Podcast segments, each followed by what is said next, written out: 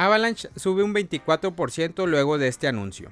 AVAX, el token nativo de blockchain de Avalanche, tuvo un sorpresivo aumento del 24% en las últimas 24 horas, convirtiéndose en una de las criptomonedas con mejor rendimiento en medio de la lenta recuperación del mercado.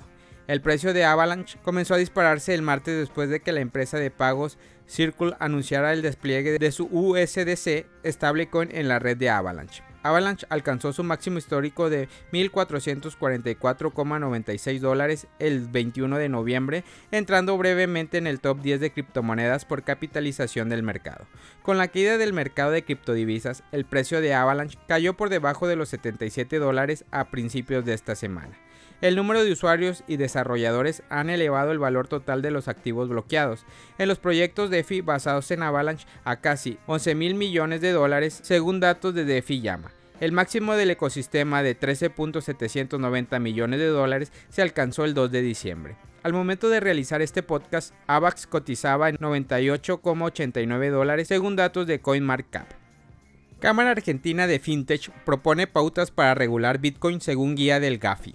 La Cámara Argentina de FinTech publicó un documento que recoge sus ideas sobre los aspectos que se deberían tomar en consideración para una eventual regulación de Bitcoin y las criptomonedas.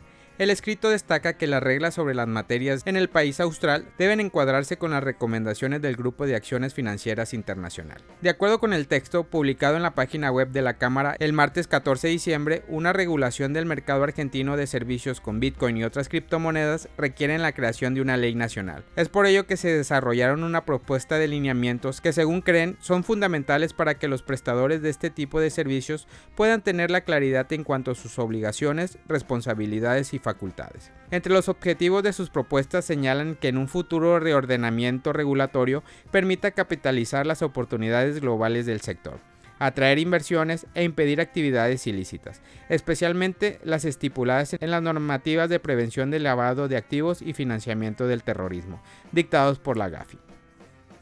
Celebraron en Lima evento oficial de Polkadot y Kusama en español. Perú fue sede del primer evento oficial de Polkadot y Kusama en español, que contó con un conversatorio donde dieron a conocer las bondades de ambas plataformas, según una nota de prensa enviada a Cointelegraph Español. El evento llevado a cabo en Lima contó con un programa completo de charlas en donde se compartieron los aspectos más importantes de lo que es Polkadot y Kusama, y sobre el proyecto relevante que ha tenido los usuarios en la red. El evento fue una oportunidad para tener un mejor conocimiento de ambas redes y para descubrir los últimos desarrollos en el ecosistema.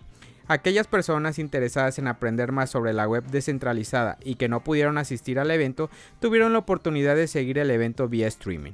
El evento contó con una agenda de oradores y presentaciones que inició a las 10 am finalizando a las 17 horas con 30 con una ponencia sobre el ecosistema de Polkadot y Kusama en Latinoamérica.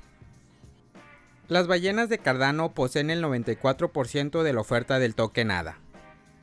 Un nuevo informe de Coinmetrics, una empresa de análisis y monitoreo del mercado de criptomonedas, analizó un alto nivel de centralización en Cardano.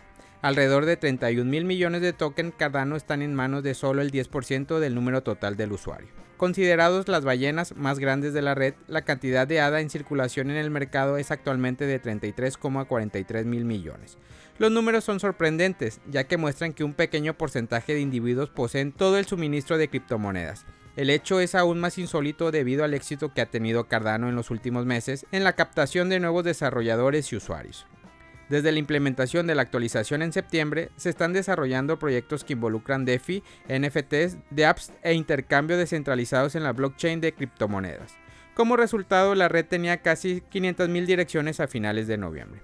La poca descentralización, algo buscado por la mayoría de los proyectos cripto, terminó convirtiéndose en algo dañino porque deja el precio de criptomonedas sujeto al movimiento de pocos usuarios. Como tiene la mayor parte del suministro de token, las ballenas podrían terminar bajando el precio de la ADA si deciden vender sus activos, dejando a otros inversores y comerciantes como rehenes de sus intenciones en el mercado. Familia Criptonoticias al Día BTC, gracias por escuchar mi podcast. Recuerda que nos puedes encontrar en YouTube, en Facebook, Instagram, TikTok como Criptonoticias al Día BTC. Sígueme en mis redes sociales y no te pierdas todo sobre el mundo cripto.